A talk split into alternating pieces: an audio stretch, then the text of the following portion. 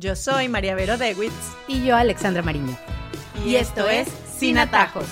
Porque la vida hay que vivirla sin atajos. Bienvenidos a nuestro podcast el día de hoy y hoy vamos a iniciar de una forma diferente. Pongan atención a este audio. Lo que me hizo diferente y, y separarme de la manada fue la disciplina. Mira, tú sabes cuántos talentos yo vi. Gente mucho más talentosa que yo en el mundo. Disfrutaban de las migajas de hoy y se, se olvidan de los tesoros del mañana. Yo vi muchas personas con mucho talento en los paris, se perdían en las drogas, alcohol, botaban el dinero, no llegaban a tiempo, irresponsables. Y yo veía todo eso y aprendí y decía, ok, si yo sigo ajustando esta área, yo voy a seguir ganando terreno. ¿Me entiendes? Cuando tú eres una persona indisciplinada, tú le abres oportunidades a otras personas. Y yo podía ver esas debilidades y yo adelantaba camino. Todo esto atributos y cualidades, cuando tú le empiezas a aplicar, te conviertes en un alma letal. 100%. La disciplina es lo que te va a separar de todo el mundo. Garantizado.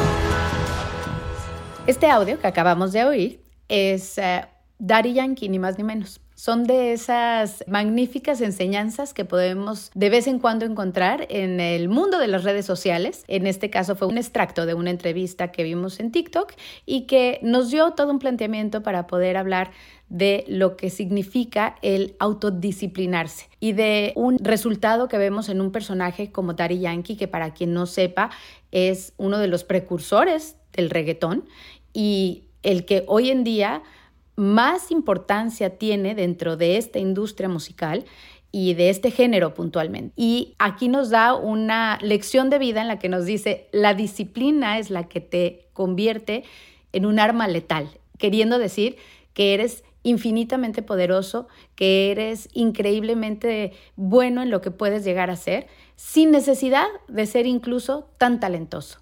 Puede haber gente muy talentosa sin disciplina y eso hace la gran diferencia. Y eso es lo que queremos hablar el día de hoy, porque como padres, ¿a quién no le interesa que su hijo triunfe, que su hijo llegue a, el mayor de su potencial como persona, como profesional? Y bueno, pues aprendemos de todas estas personas que realmente son buenos en lo que saben hacer. Normalmente cuando hablamos de disciplina, pensamos en la disciplina que tenemos que poner en la casa, cómo nosotros ejercemos sobre nuestros hijos una disciplina, unas normas, unos límites, pero nos olvidamos de esta disciplina que es la más importante, que es la que se impone uno mismo, ¿no? La que logramos que nuestros hijos reconozcan como importante y aprendan a ejercerla en su propia vida, porque nosotros tenemos unos años con ello en la casa. Y sí, lo podemos hacer excelente y podemos tener un sistema de disciplina muy bueno, pero ¿qué pasa cuando esa motivación interna no existe? Cuando no se han acostumbrado a ese camino difícil, cuando no se han acostumbrado a elegir bien qué es lo que tienen que hacer en cada momento para lograr un objetivo. Vemos cantidad de ejemplos de ese tipo de personas que malgastan sus talentos, que malgastan su dinero, que malgastan su aptitud académica, cualquier cosa que tengan por falta de disciplina interior, por falta de saber cosechar esos regalos que tienen, por falta de saber usarlos, de saber aprovechar el tiempo, de no elegir el camino fácil, de no quedarme tirada en la cama viendo el teléfono, ¿no? Y yo creo que es una cosa que nos atormenta, sobre todo los que tenemos hijos adolescentes cuando los vemos perdiendo el tiempo, ¿no?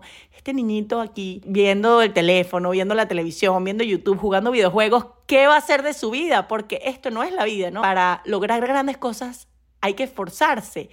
Y si tienen tanta tentación para no esforzarse, ¿no? Nos preocupamos porque decimos, bueno, ¿cuándo van a aprender que ese esfuerzo es el que genera los resultados? Y ya que estamos hablando de las redes sociales y de las cosas buenas que podemos encontrar ahí, el algoritmo, por lo menos yo creo que porque estoy viendo muchos de estos videos, me está mostrando muchos de los grandes entrepreneurs, de gente muy importante en cualquier área y les preguntan siempre como que cuál es el consejo que le das a la gente joven y me he encontrado que todos parten del haz tu cama. Haz primero tu cama. O sea, empieza por lo primero.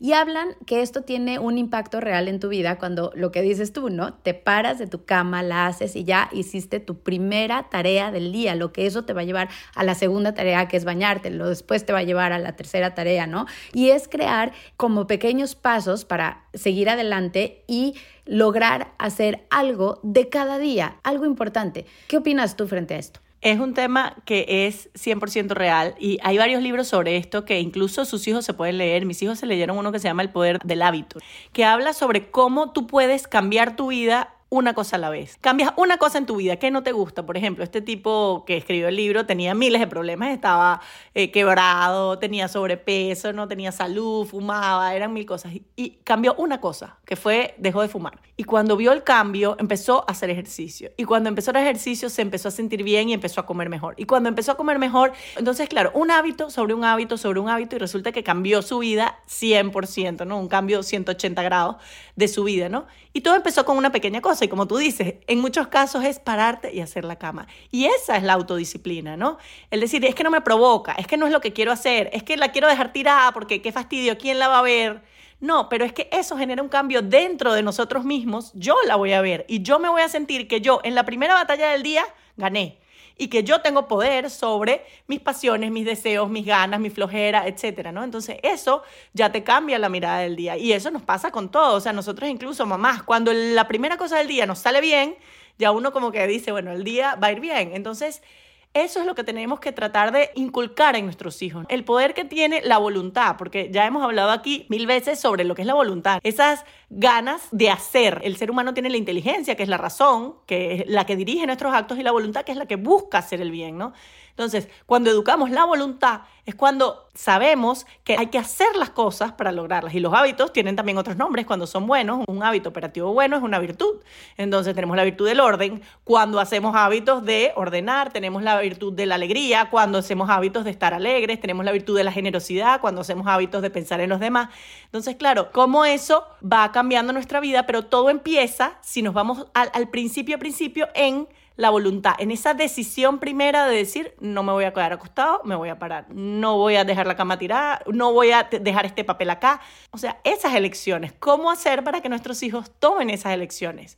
Difícil, ¿no? Muy difícil. Y entonces creo que eh, las generaciones de hoy en día están muy inclinadas a tener disciplina en cosas tangibles, es decir, disciplina en el deporte, disciplina en su dieta, en poder eh, generar un cuerpo bonito, por ejemplo, o en ser probablemente sanos, pero lo veo como mucho en el exterior. Yo le decía hace poco a una amiga y, la verdad que me salió como del alma y le decía, es que hay que ser disciplinado también, incluso en tu parte espiritual. Y yo creo que es un, un concepto que va unido uno con el otro. Y creo que la autodisciplina tiene mucho que ver con el entrenamiento que puedes hacer de todo lo que constituye tu ser persona. Estamos compuestos, ¿no? De cuerpo, de alma y de mente. Entonces, aquí estamos hablando que son tres áreas que definitivamente tenemos que ser disciplinados en los tres.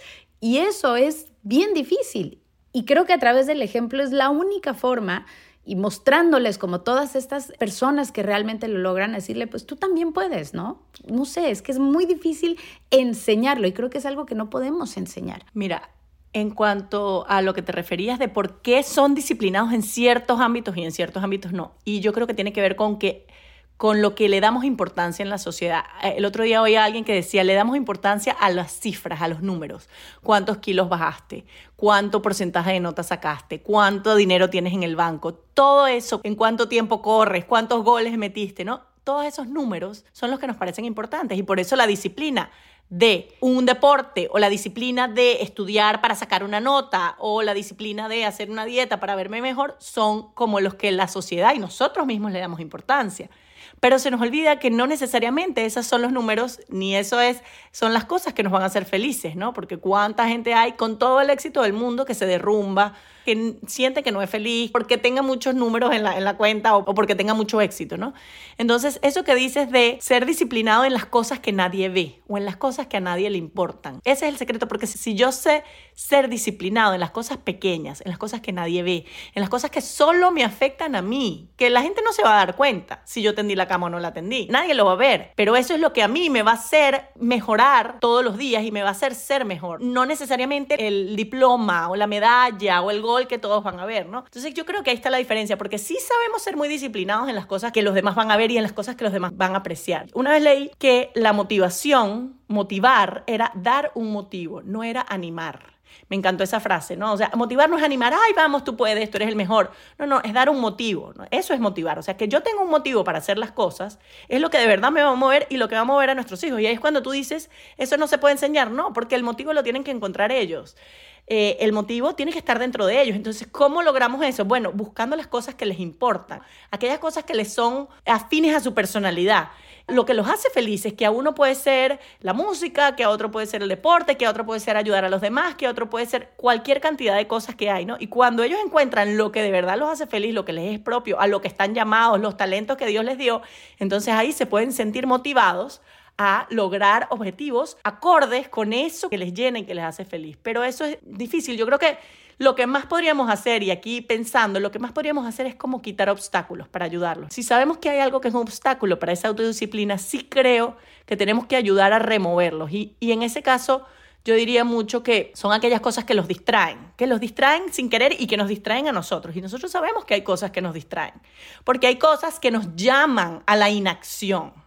Entonces hay unos niños que de repente les encanta videojuegos, pero pasan exageradamente tiempo sentados ahí y pierden el tiempo. Entonces sí, ahí hay que poner un límite. ¿Por qué? Entonces te dicen los hijos es que me odias, es que yo no he hecho nada malo, es porque me estás castigando.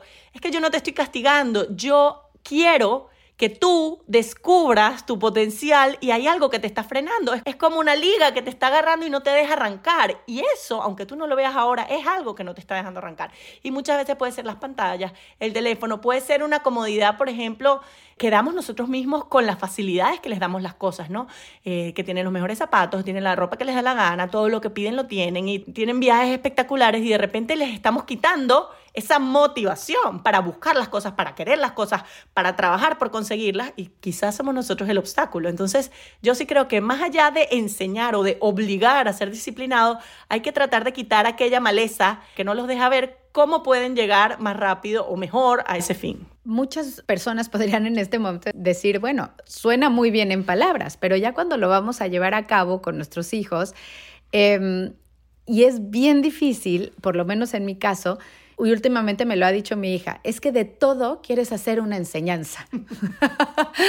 ¿Y cómo más enseñamos si no tomamos las oportunidades que nos da la vida para en ese momento detenernos y decir, esto pasó, y no con el fin de que me dé la razón, sino al contrario, ¿Por qué crees que pasó esto? ¿Qué crees que pudiste haber hecho mejor para haber solucionado de una mejor forma esto? Cosas por el estilo, pero entonces ya nos convertimos en esa cantaleta que no queremos ser. Y es un momento bien difícil cuando tenemos a los hijos en casa, porque si fueran más maduros para poderlo comprender, pero apenas están moldeándose, se están preparando para abrirse al mundo. Ya esa voz está tan interiorizada que literalmente no te escucha. Claro, porque nos convertimos como en una especie de Pepe Grillo, ¿no? Que tenemos que ir narrando todo lo que ellos tienen que ir aprendiendo, porque además se nos va acabando el tiempo y tenemos que aprovechar cada momento, ¿no? Y nos convertimos como en las narradoras de la vida de nuestros hijos. Y se nos olvida que es que nadie aprende por palabras. O sea, sí, podemos comunicarnos mucho, pero la comunicación tiene más que ver con el hecho de conectar que con el hecho de lo que decimos. La comunicación es importante no por lo que nosotros le decimos a nuestros hijos, sino porque ellos sientan confianza, porque acudan a nosotros y luego ahí vendrá todo lo demás. Pero no podemos estar todo el día echando cuentos, dando sermones. O sea, eso al final, bueno, hay unas que hablamos más y otras que hablamos menos, pero al final eso no es lo efectivo. Yo creo que lo efectivo en nuestros hijos, y lo vamos descubriendo, es que ellos hagan cosas que les enseñen. Es decir, lo que decíamos de la autoestima. O sea, cuando ellos se proponen una meta y la logran, eso vale mucho más que cualquier cantaleta que nosotros le digamos, ¿no? Entonces, ¿qué pasa? Que tenemos que a veces hacernos a un lado, porque el problema es que tampoco dejamos que se propongan cosas sin que nosotros no, no, te deberías proponer esto, no, mejor meta es esto, yo creo que tú deberías trabajar mejor esto déjalo, él sabrá cuáles son sus metas. No nos metamos tan, claro, ¿qué hay que enseñarlo? A que se pongan las metas, pero las metas las pueden elegir ellos, porque ellos son los que saben por qué quieren trabajar. ¿Qué pasa cuando te dicen, mira, tu meta tiene que ser que vas a aprender a cocinar el arroz blanco en dos semanas y a ti no te interesa ni te gusta el arroz blanco? Al final, bueno, sí, lo puedo aprender, pero no le voy a poner mi alma, no le voy a poner mi corazón. Entonces, por eso, ese control que a veces queremos ejercer, lo que hacemos es perder el tiempo, perder las palabras, perder la comunicación, porque lo que estamos es haciendo algo que es inútil, ¿no? Entonces, yo sí creo que hay, como te decía antes, dejarlos que ellos tengan la oportunidad de lograr las cosas por ellos mismos, ¿no? Que, sepan ponerse un objetivo, trabajar por ello, fracasar, levantarse de nuevo, volverlo a intentar. Y ahí es donde de verdad viene la enseñanza, sobre todo con la disciplina, porque cuando tú dices, bueno, eh, me propongo entrar en esta academia de baile y lo hago y no entro. Entonces, ¿por qué no entré? ¿Pero por qué no lo logré? ¿Y por qué ella sí lo logró? Entonces, no, ella hizo algo diferente y yo no lo hice. Entonces, claro, al final lo que nosotros digamos va a estar de más, porque ella tiene que descubrir en qué se equivocó, cómo levantarse, cómo va a hacerlo el año que viene, lo quiero volver a intentar, no lo quiero volver a intentar. Y bueno, ahí sí podemos entrar a tratar, pero no tratar de imponer nosotros todo, ni de tratar de explicar con nuestras palabras espectaculares de nuestros 50 años, 40, 30 que hemos vivido, todo lo que ellos están viviendo, ¿no? Hay que dejarlos también descubrir por ellos mismos. ¿Cómo crear esos espacios en los que ellos mismos pueden descubrir esto de lo que nos estás hablando y volviendo a la disciplina.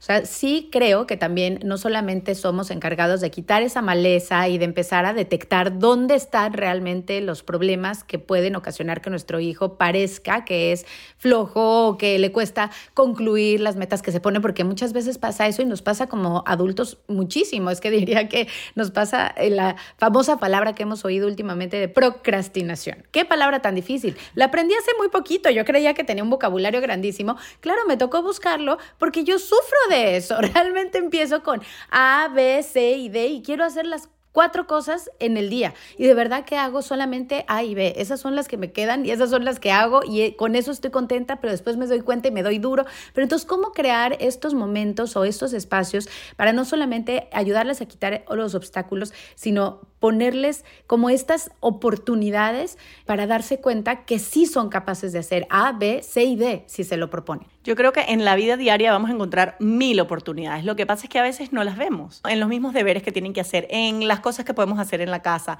Solamente cuando les presentamos, por ejemplo, los llevamos a un sitio, eh, voy a poner un ejemplo, Alex tiene una labor social espectacular de un voluntariado de un banco de pañales. Y yo la primera vez llevé a mis hijos, bueno, nada, sin saber a lo que se iban a enfrentar.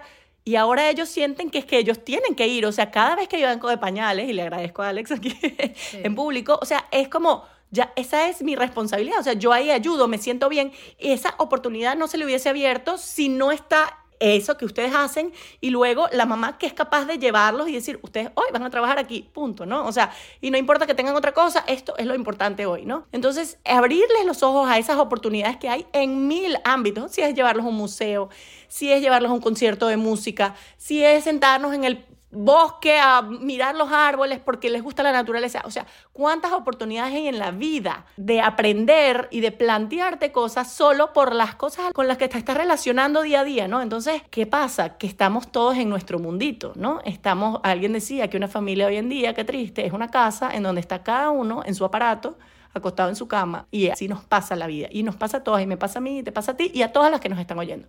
Entonces a veces hay que decir, ¿saben qué? Pues metemos los celulares en una cestica, la trancamos y ahora así sea, vamos a hacer una cena familiar en donde todos vamos a cocinar. Y quién sabe si en esa cocina alguno de nuestros hijos descubre algo que quiere hacer en su vida porque descubrió el que le gusta la pastelería o porque vimos un concierto y alguien quiso tener una clase de piano, no sé, o sea, exponer a nuestros hijos y exponernos como familia a distintas experiencias cotidianas del mundo que probablemente le abran los ojos a nuestros hijos sobre lo que ellos quieren hacer. Y así llegamos a nuestras conclusiones. El día de hoy hablamos de la disciplina que se impone uno mismo, la autodisciplina. Como padres, no solamente debemos inculcar disciplina en casa, sino enseñarle a nuestros hijos que para lograr grandes cosas hay que esforzarse. Diariamente vemos personas que desperdician su talento, sus aptitudes, por falta de disciplina interior, y es algo que nos atormenta sobre todo cuando tenemos hijos adolescentes en casa. María Vero nos recomienda que tanto nosotros como nuestros hijos pueden leer el libro El poder del hábito, que habla de cómo puedes cambiar tu vida cambiando un solo hábito negativo a la vez. Al hacer una sola tarea que me cuesta trabajo, me doy cuenta que tengo poder sobre mis pasiones y deseos. Y como padres es lo que debemos trabajar en inculcarle a nuestros hijos el poder que tiene la voluntad, que es las ganas de hacer. También hablamos de las nuevas generaciones que en su mayoría le dan importancia a lo que nosotros como sociedad le damos importancia y se nos olvida que la felicidad no lo da el ser disciplinado alcanzando metas en un solo aspecto de nuestras vidas, sino en todos los aspectos y más en las cosas que los demás no ven. También dijimos que la disciplina se alcanza cuando encontramos un motivo y eso nos enseña, porque el motivo tiene que encontrarlo cada quien. Como padres, sí podemos ayudarlos removiendo obstáculos que les impidan encontrar las cosas que los motivan, quitándoles de su camino las distracciones, las tentaciones, poniendo límites, apartándolos de las cosas que les quitan la motivación para obtener las cosas que sí desean. Hablamos de cuando nos convertimos en los narradores de la vida de nuestros hijos y que se nos olvida que nadie aprende por palabras. Eso nos llevó a que la comunicación con nuestros hijos debe ser importante, no por lo que les decimos, sino porque sientan confianza en nosotros y lo efectivo es dejarles que hagan las cosas a su manera, pues un logro de ellos vale más que cualquier cantaleta nuestra.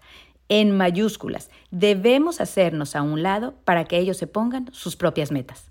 Cerramos hablando de cómo diariamente se presentan oportunidades para que nuestros hijos se impongan metas y se sientan orgullosos de cumplir con lo que se proponen hacer. Nuestro trabajo como padres está en identificar esas oportunidades, ya sea ayudando a los demás, exponiéndolos, a experiencias culturales, a experiencias diferentes, que les abra el mundo. Lo invitamos a que nos sigan en nuestra página de Instagram, arroba sin atajos podcast también a que nos escriban a nuestro email sin gmail.com si tienen alguna crítica, comentario, pregunta, tema que quieran que tratemos.